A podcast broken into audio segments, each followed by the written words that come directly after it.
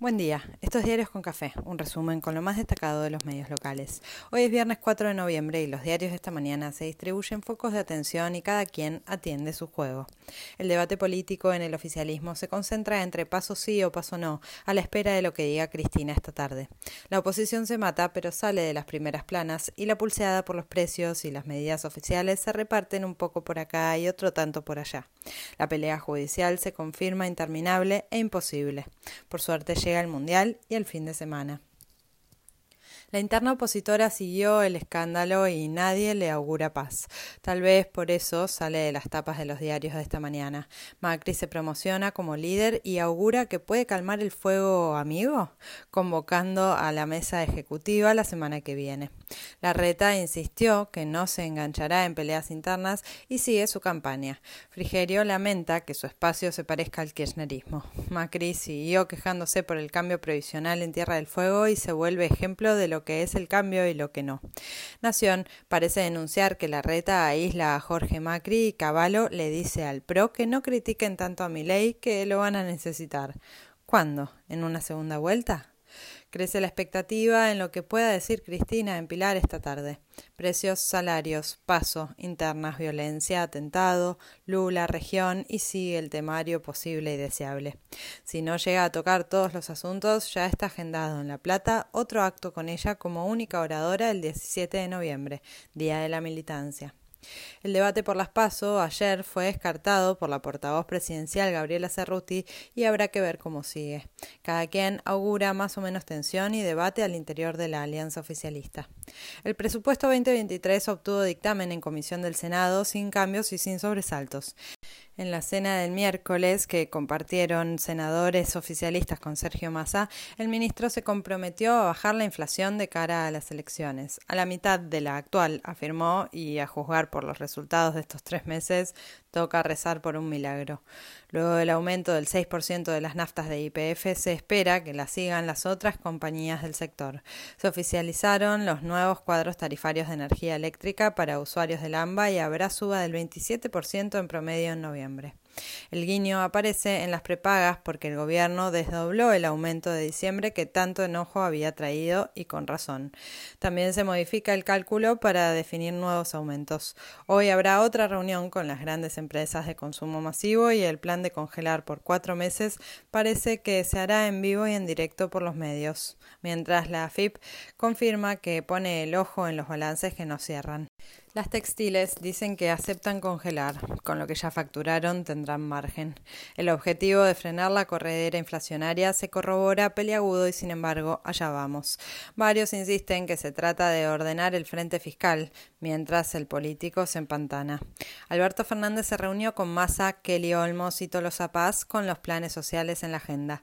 Se confirma que no habrá más altas para el potenciar trabajo y sigue la auditoría de las y los beneficiados actuales. El compromiso del gobierno es seguir creando puestos de trabajo y pasando de planes a trabajo genuino y empezarán por obra pública chica para trabajadores de la economía popular, mientras buscan frenar la sangría de la capacidad de compra del salario.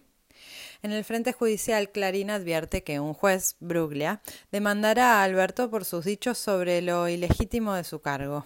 Varios miden con la doble vara habitual la pulseada entre el Poder Judicial y el Gobierno Nacional.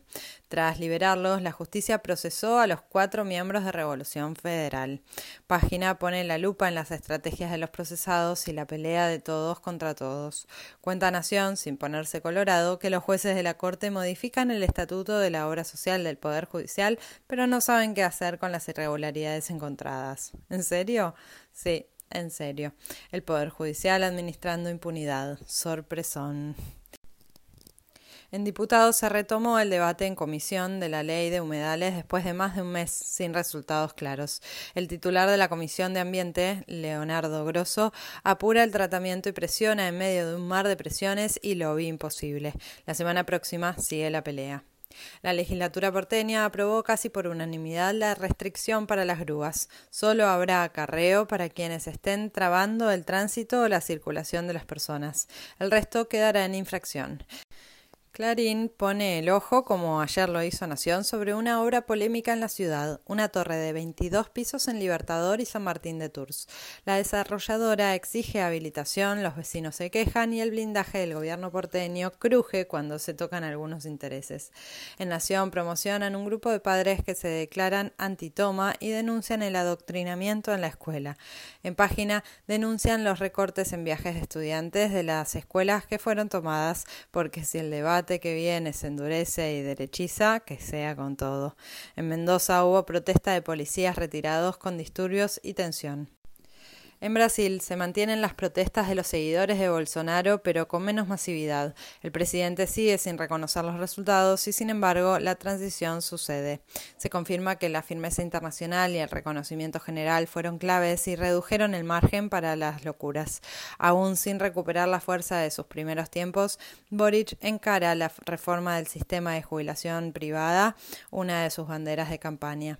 En Perú se prepara la llegada de la OEA y en Bolivia se llama a los opositores a dialogar.